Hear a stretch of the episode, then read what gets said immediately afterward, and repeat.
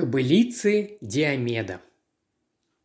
В час ночи в квартире Эркюля Пуаро зазвонил телефон. «Алло, месье Пуаро, это вы?» Пуаро узнал голос доктора Стодарда. Ему нравился этот несколько застенчивый молодой человек с открытой дружелюбной улыбкой. Забавлял его очень наивный интерес к преступлениям. В то же время Пуаро очень ценил его трудолюбие и талант – тот был врачом, что называется, от Бога. «Мне бы не хотелось вас беспокоить, но что-то вас беспокоит», – предположил Пуаро. «Вот именно». Стодарт с облегчением вздохнул. «Вас не проведешь». «Бьен, так чем же я могу быть вам полезен, друг мой?» Стодарду трудно было решиться изложить свою просьбу. Наконец он, запинаясь, выдавил. «Наверное, это будет большой смелостью с моей стороны попросить вас приехать сейчас, но я влип в дурацкую историю. Разумеется, я приеду. К вам домой? Нет, я сейчас нахожусь в проулке за вашей улицей. Кёнингбай-Мьюз, дом 17. Вы правда смогли бы приехать? Я был бы вам бесконечно признателен. «Выезжаю немедленно», – отозвался Пуаро. Пуаро шел по темному проулку, вглядываясь в номера домов. Был второй час ночи, и почти все окна были уже темными. Когда он добрался до дома 17, дверь сразу открылась. На пороге стоял доктор Стодарт. «Вот что значит настоящий друг», – сказал он. «Проходите, пожалуйста». Узенькая лестница, похожая на приставную, вела на второй этаж. Там справа от нее располагалась довольно просторная комната, обставленная диванами, устланная коврами и вышитыми серебром треугольными подушками. В самых неожиданных местах стояли бутылки и бокалы. В комнате царил страшный беспорядок, повсюду валялись окурки и битое стекло. «Ага», – констатировал Пуаро, – «Mon cher Ватсон, чутье мне подсказывает, что здесь была вечеринка». «Да, была», – мрачно подтвердил Стодарт. «И еще какая». «Так вы в ней не участвовали?» Нет, я здесь исключительно в профессиональном качестве. И что же случилось? Этот дом принадлежит некой Patience Грейс, миссис Patience Грейс, пояснил Стодарт. Что ж, сказал Пуаро, очаровательное имя, хотя и немного старомодное. Ни то, ни другое определение миссис Грейс не подходит. Она не дурна собой, но без сантиментов – Дважды была замужем, а сейчас у нее есть любовник, малоприятный тип по фамилии Хоккер, которого она подозревает в том, что он хочет ее бросить. Так вот, сегодня они решили провести вечеринку. Начали с выпивки, а закончили наркотиками, точнее кокаином. Кокаин – такая штука, от которой поначалу у человека появляются за спиной крылья, и все вокруг кажется просто восхитительным. Ощущение такое, что можешь горы свернуть. Но если немного перебрать, возникает нервное перевозбуждение, галлюцинации и состояние невменяемости. У них возникла отчаянная перебранка. В результате он улизнул, хлопнув дверью, а она начала палить по нему из окна, из новенького револьвера, который ей кто-то от большого ума подарил.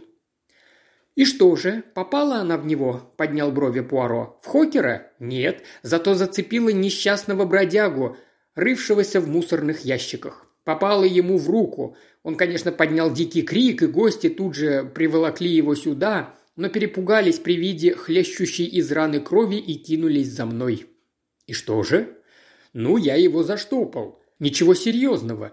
Потом его стали всячески обрабатывать, и в конце концов за пару пятифунтовых бумажек он согласился забыть об этом происшествии. Бедняга явно считал, что ему здорово повезло. А что было дальше? Для меня работы хватало. Миссис Грейс впала в истерику. Я сделал ей укол и отправил спать. Еще одна молоденькая девушка была на грани обморока, так что пришлось заняться и ею. К этому моменту остальные постарались смыться. Доктор замолчал. «И тогда», – продолжил за него Пуаро, – «у вас появилось время оценить ситуацию». «Именно так», – подтвердил Стодарт. Будь это обычная попойка, тут можно было бы поставить точку, но наркотики – дело другое. Вы уверены, что не ошиблись? Уверен. Я даже нашел немного кокаина в лакированной шкатулке. Его, как вы знаете, нюхают. Вопрос в том, откуда они его берут. Помню, вы как-то говорили о надвигающейся волне наркомании. Пуаро кивнул. «Полицию заинтересует эта вечеринка», – заметил он. «Вот именно», – уныло протянул Майкл Стодарт. Пуаро пытливо на него посмотрел. «А вы бы хотели, чтобы все обошлось без полиции?» «Когда хорошие люди попадают в такие ситуации», – промямлил Стодарт, – «это на них плохо сказывается». «Это вы о миссис Грейс так заботитесь?» «Да нет, ее голыми руками не возьмешь». «Так значит, о той, другой девушке?» – ласково спросил Пуаро. «Ее, конечно, тоже так просто не возьмешь», – кивнул Стодарт. «По крайней мере, такой она старается выглядеть, храбриться. На самом же деле она просто еще очень глупенькая. Ну, в какой-то степени девица она безбашенная, что и говорить, и все же это просто детские шалости. Она попала в эту историю, потому что... Ну, это вроде бы модно, или шикарно, или что-то в этом роде. На губах Пуаро появилась легкая улыбка. «Вы встречались с ней прежде?» – поинтересовался он. Майкл Стодарт еще более смущенно, чем всегда, кивнул головой. «Мы познакомились в Мертоншире на балу. Она дочь отставного генерала, Гром и Молния или Пака Сахиб и прочее в том же духе. У него четверо дочерей и все далеко не паиньки, что неудивительно при таком-то папаше. Да и место, где они живут, прямо скажем, не для девичьих добродетелей.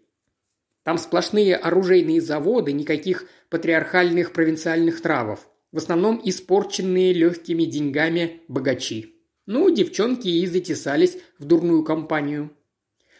Пуаро внимательно посмотрел на Стодарда. «Теперь понятно, зачем я вам понадобился. Хотите, чтобы я взял это дело в свои руки? А вы возьмете? Я понимаю, что так это оставить нельзя, но... Но мне бы хотелось уберечь Шилу Грант от излишнего внимания прессы и полиции. Думаю, это возможно. Я хотел бы взглянуть на эту юную леди. Пойдемте». Стодарт двинулся к выходу.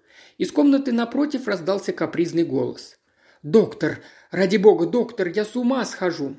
Стодарт и Пуаро направились в эту комнату, как оказалось, в спальню, где творилось нечто невообразимое.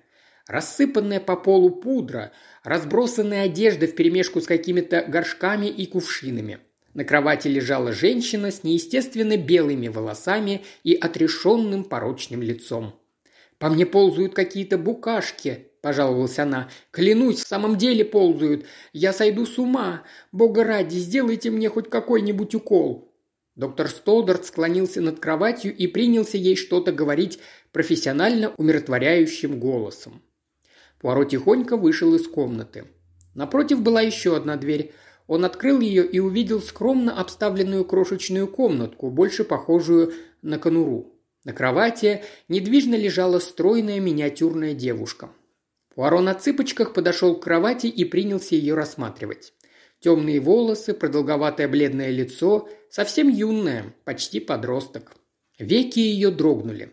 Открылись удивленные, испуганные глаза, девушка осторожно приподнялась на кровати и, резко дернув голову, попыталась откинуть с лба густую прядь истине черных волос. Она напоминала испуганную кобылку – даже назад подалась пугливо, словно дикое животное, отпрянувшее от предложенного незнакомцем угощения. По-детски тоненьким срывающимся голосом она спросила «Кто вы, черт возьми, такой?» «Не пугайтесь, мадмуазель. Где доктор Стодарт?» В тот самый миг доктор вошел в комнату. «А, вот вы где!» – вздохнула с облегчением девушка. «Кто это такой?» «Это мой друг. Как вы себя чувствуете, Шила?» Ужасно, паршиво. И зачем я попробовала эту гадость? На вашем месте я бы этого больше никогда не делал, сухо сказал Стодарт. Я... я и не собираюсь. Кто вам дал кокаин? спросил Пуаро. Глаза ее расширились, верхняя губа дернулась.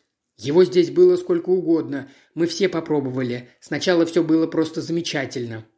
«Да, но кто его сюда принес?» – допытывался Пуаро. «Не знаю», – покачала головой девушка. «Может быть, Тони? Тони Хокер. Но в точности я ничего не могу сказать». «Вы в первый раз попробовали кокаин, мадемуазель?» – ласково спросил Пуаро. Девушка кивнула. «Было бы очень неплохо, чтобы он оказался и последним», – без церемоний вставил Стодарт. «Да, пожалуй, хотя это было так необычно». «Вот что, Шила Грант», – заявил Стодарт. Наркотики – страшная штука, это я вам как врач говорю. Я сталкивался с наркоманами и знаю, что это такое. Это зелье разрушает и тело, и душу. Алкоголь по сравнению с ним невинная забава. Не вздумайте попробовать их еще раз. Как вы думаете, что бы сказал о сегодняшней вечеринке ваш отец?» «Отец?» – воскликнула Шила Грант. «Отец?» – и разразилась нервным смехом. Могу себе представить его физиономию, его бы удар хватил. «Ничего удивительного», – отозвался Стодарт.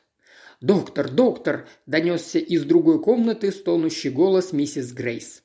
Пробормотав нечто нелестное себе под нос, Стодарт отправился на зов. Заинтригованная Шила Грант снова уставилась на Пуаро. «Кто вы такой?» – спросила она. «Ведь вас не было на вечеринке». «Нет, на вечеринке меня не было. Я друг доктора Стодарда». «Вы что, тоже доктор? Что-то вы на доктора не похожи». «Меня зовут», – сказал Пуаро, умудрившись, как всегда, сделать из простого сообщения эффектную сцену, как бы завершающую первый акт «Эркюль Пуаро». Иногда Пуаро приходилось убеждаться в том, что бесчувственное молодое поколение абсолютно ничего о нем не слышало, но на этот раз сообщение достигло своей цели. Шила Грант о нем явно слышала. Она была поражена и не могла отвести от него изумленных глаз. Говорят, уж не знаю, насколько это справедливо, что у каждого человека есть тетушка в Торке или хотя бы троюродный брат в Мертоншире – Мертоншир расположен на достаточном расстоянии от Лондона. Там найдется, где порыбачить и где поохотиться с собаками, и без... Там есть весьма живописные, хотя и несколько чванные деревушки, а развитая сеть железных дорог и новое шоссе облегчают сообщение со столицей. Слуги относятся к Мертонширу снисходительнее, чем к прочим, менее доступным уголкам Британских островов. В результате в Мертоншире невозможно жить, если ваш годовой доход не исчисляется цифрой с тремя нулями. А учитывая подоходный налог и все такое прочее, то и со всеми четырьмя. Эркюль Пуаро, будучи иностранцем, не мог похвастаться наличием в этом графстве троюродных братьев, но у него было много друзей, так что ему не составило труда заполучить приглашение.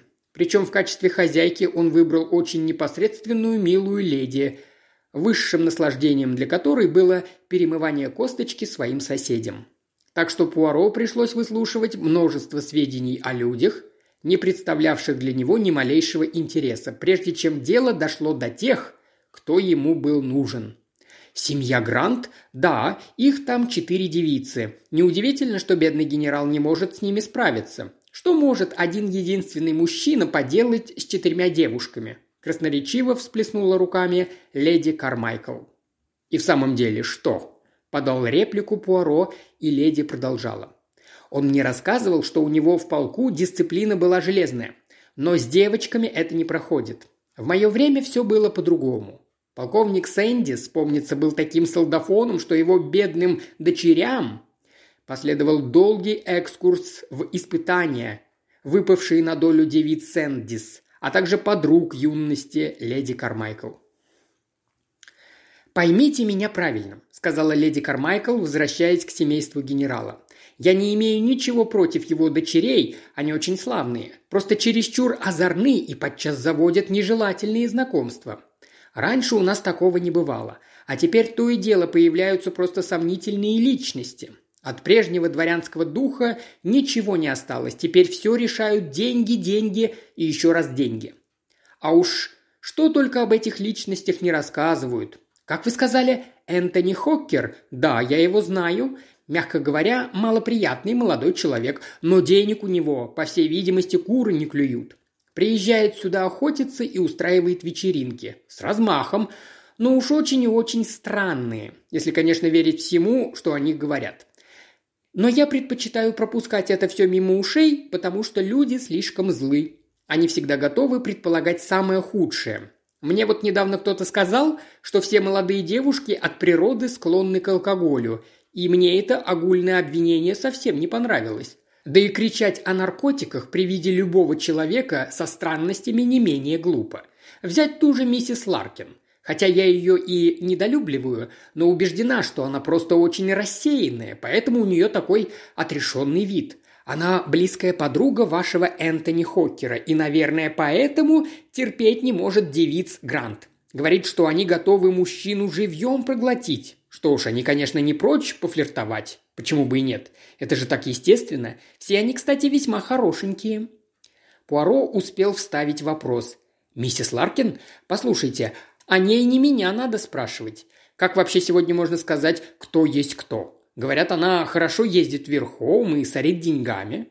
У ее мужа было какое-то дело в Лондоне. Он умер, так что она вдова. Она здесь не так давно, появилась сразу после грантов. Я всегда считала ее...»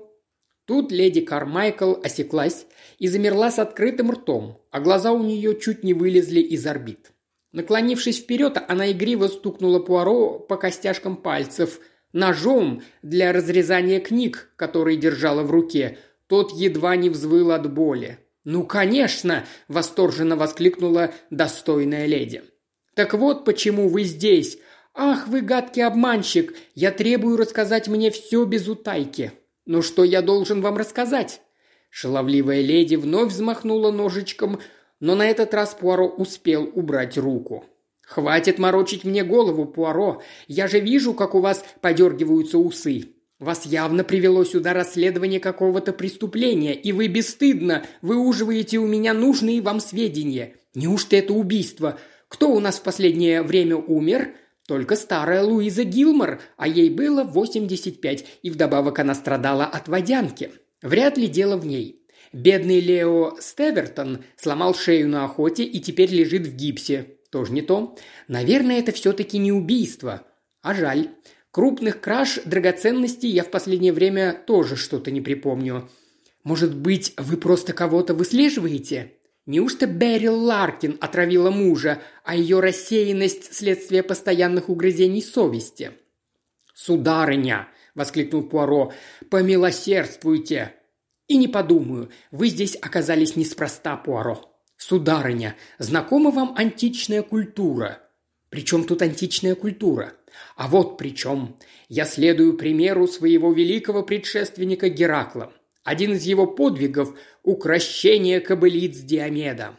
Только не говорите мне, что вы приехали к нам сюда объезжать лошадей. В вашем-то возрасте и в ваших всегдашних лакированных ботинках, думаю, вы и в седле-то никогда не сидели. Кобылицы – это символ, сударыня.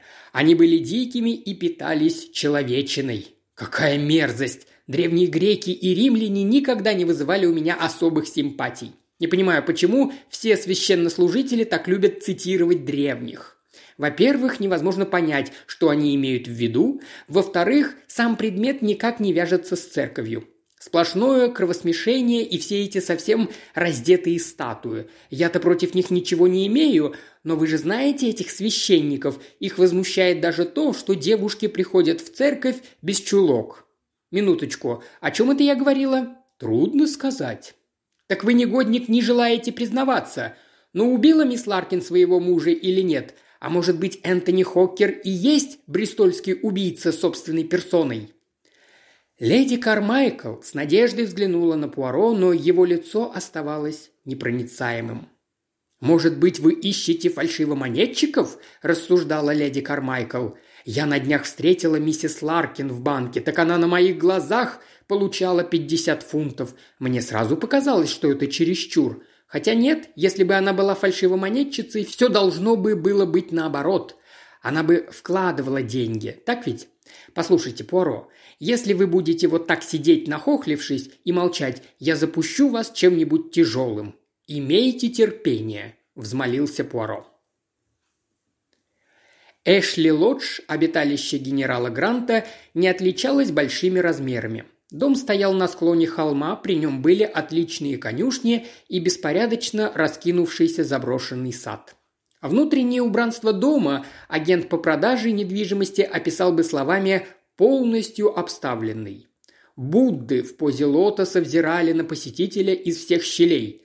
На полу громоздились медные бинарезские подносы и столики – Процессии слоников украшали каминные доски, а на стенах висели замысловатые бронзовые безделушки. Посреди этого индийского великолепия восседал в большом ветхом кресле генерал Грант. Его забинтованная нога покоилась на стуле. «Подагра», — объяснил он, Никогда не страдали от подагры, мистер э, Пуаро? Ощущения не из приятных. А все мой отец. Он, а до него мой дед, только и делали, что пили портвейн, а я расплачиваюсь. Выпить хотите? Сделайте одолжение. Позвоните в колокольчик. Где там мой оболтус?»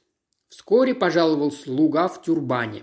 Генерал Грант назвал его Абдулом и велел принести виски с содовой. Когда приказ был выполнен, он налил гостю столь щедрую порцию, что тот запротестовал. «К сожалению, не могу составить вам компанию, мистер Пуаро». Генерал с грустью поглядел на графин. «Мой лекарь говорит, что виски для меня яд. Хотя, что он понимает? Все доктора невежды. Только и умеют, что удовольствие от жизни портить так и норовят отнять у человека нормальную еду и посадить его на что-нибудь вроде каши до паровой рыбы. Это же додуматься надо, рыба на пару.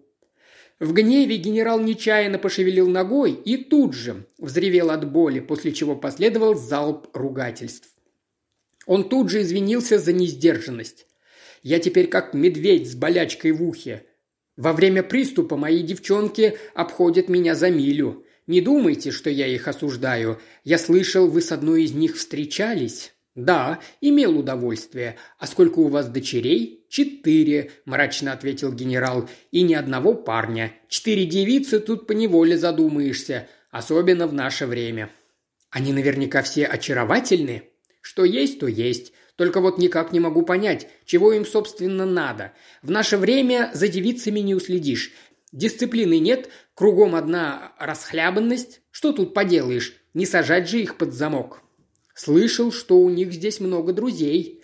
Есть тут старые выдры, которые их недолюбливают», — сказал генерал. «А сами-то волчицы в овечьей шкуре. Чуть зазеваешься, пиши пропало. Одна из этих вдовушек чуть меня не стреножила. Завела манеру являться сюда и мурлыкать. «Ах, генерал, вы, должно быть, прожили такую интересную жизнь!»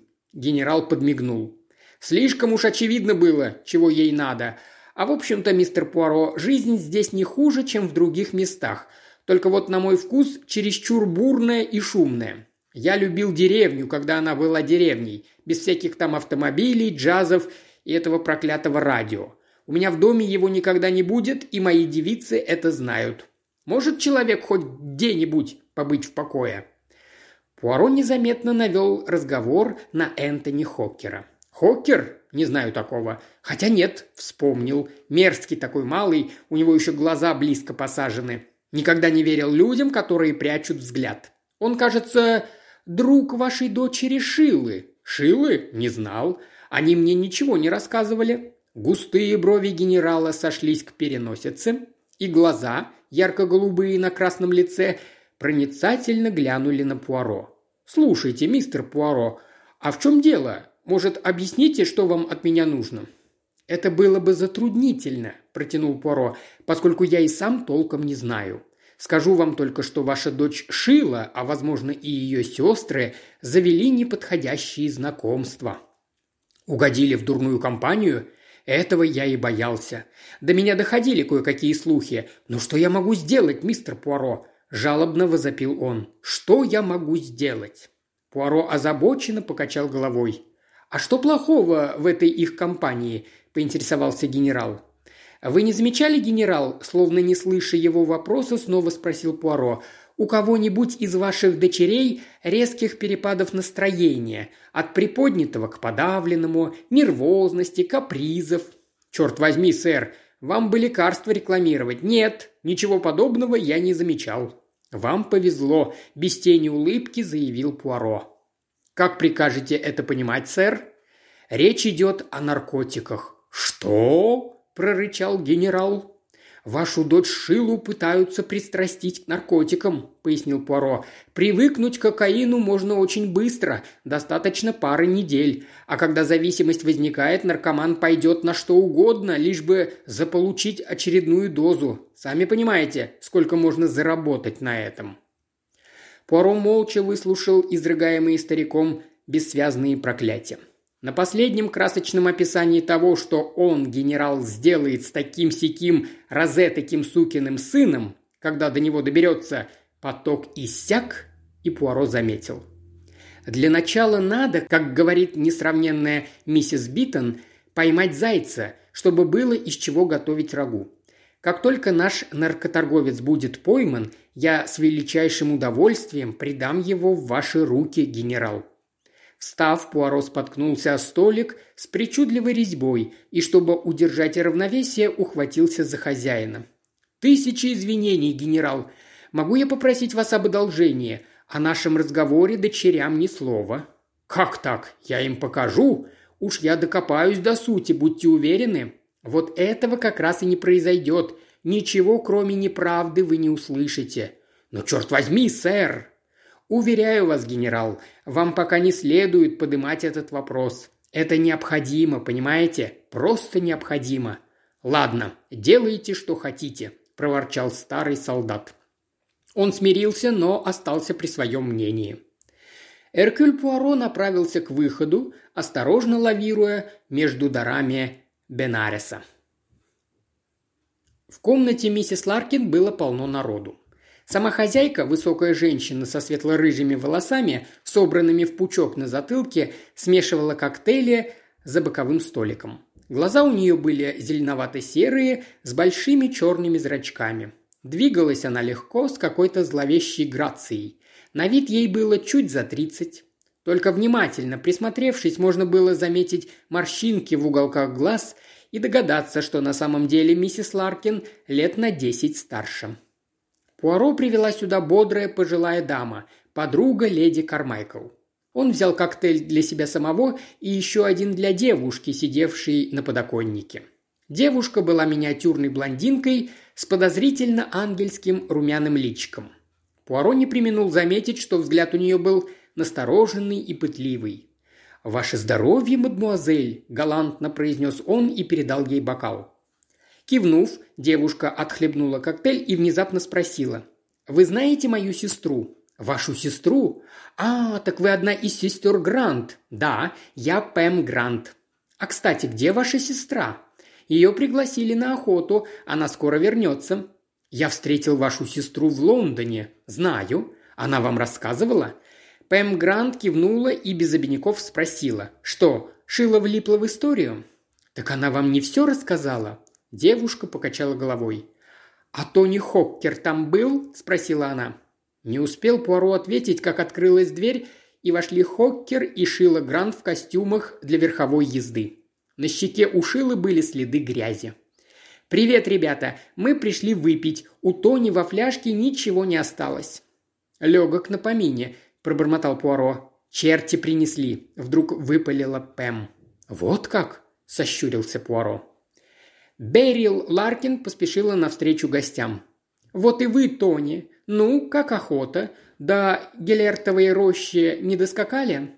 Хокер, беспомощно оглянувшийся на Шилу, был мгновенно припровожден к дивану у камина. Шила заметила Пуаро. Поколебавшись, она подошла к нему и резко спросила. «Так это вы вчера приходили к отцу?» «Он вам сказал?» Шила покачала головой. «Абдул вас описал. «Ну, я и догадалась». «Вы заходили к отцу?» – удивилась Пэм.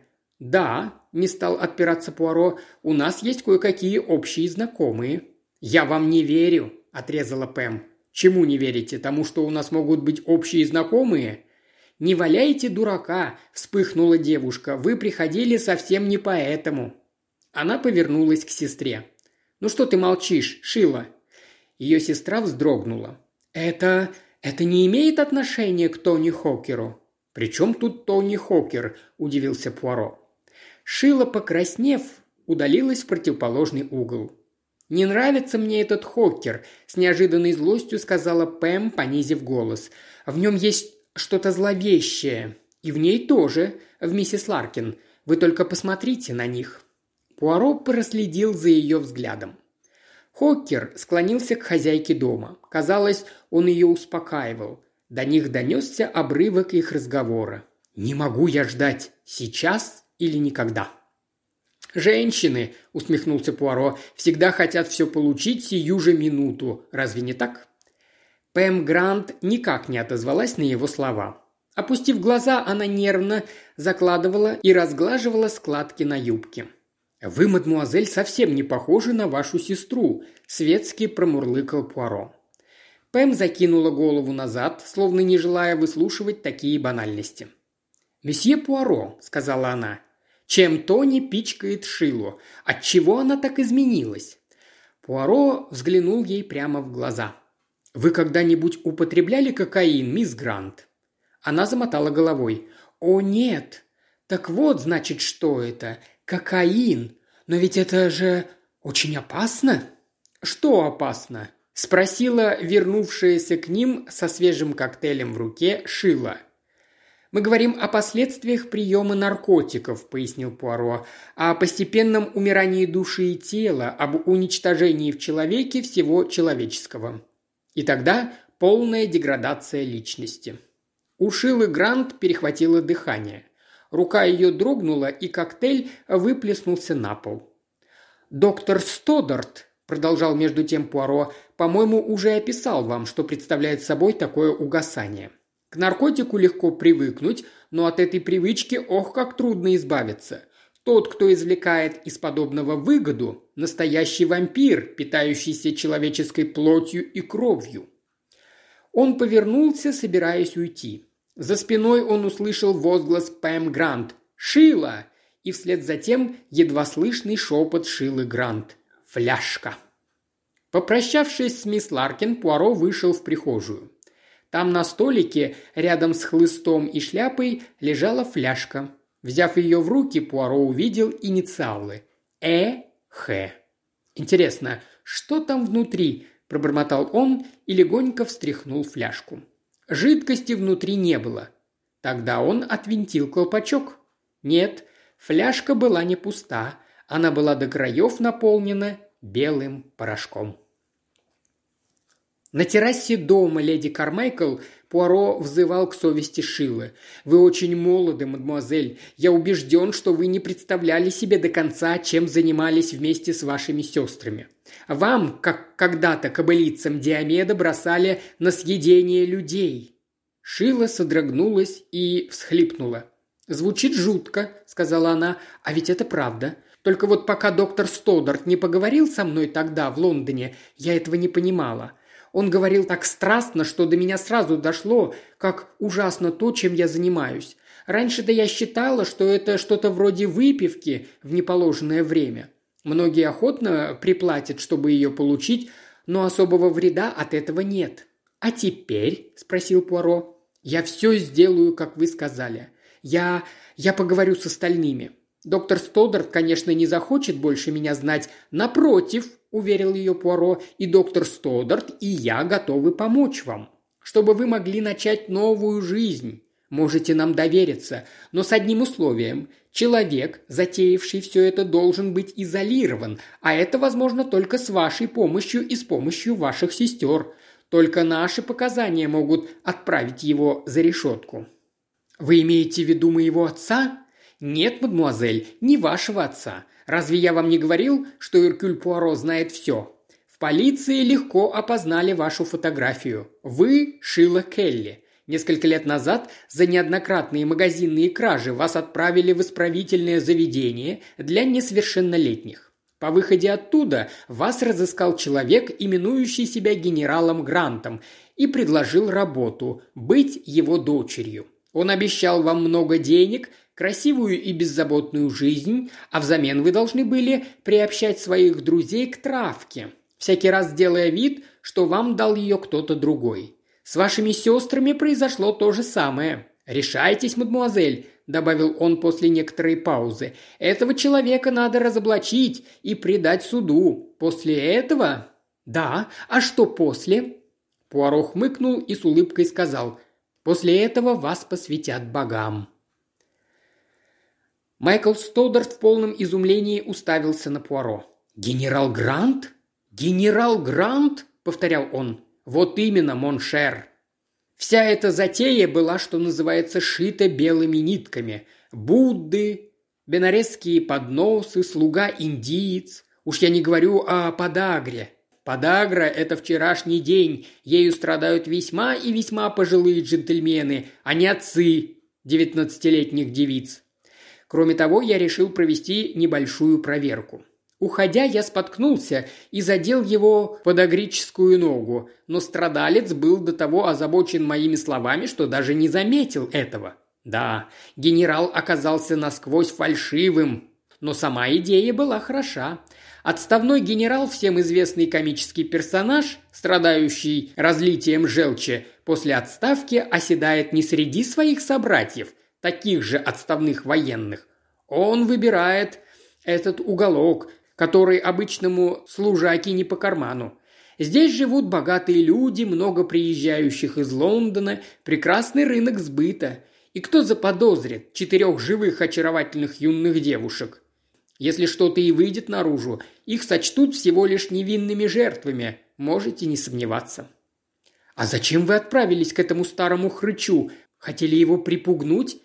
Нет, я хотел посмотреть, что произойдет, и долго мне ждать не пришлось. Девушкам были даны четкие указания. На роль козла отпущения был определен Энтони Хоккер, на самом деле одна из их жертв. Шила должна была сказать мне о фляжке, но она никак не могла заставить себя пойти на это. И все же, когда другая девушка надавила на нее, выдавила из себя требуемое слово. Майкл Стодарт поднялся и зашагал взад-вперед по комнате. «Знаете», – промолвил он, – «я постараюсь не терять эту девушку из виду.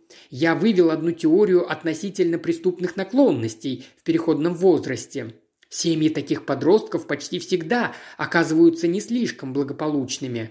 «Mon cher», – прервал его Пуаро, – «я с глубочайшим почтением отношусь к вашей научной деятельности. Не сомневаюсь, что и в случае с Шилой Келли ваши теории полностью подтвердятся». «А в других подобных случаях?» «Почему бы и нет?» Но насчет маленькой Шилы я уверен совершенно. Ее вы приручите вне всяких сомнений. Она и так уже ест у вас с ладони». «Что за чушь вы несете, Пуаро?» – зарделся как маков цвет Майкл Стодарт.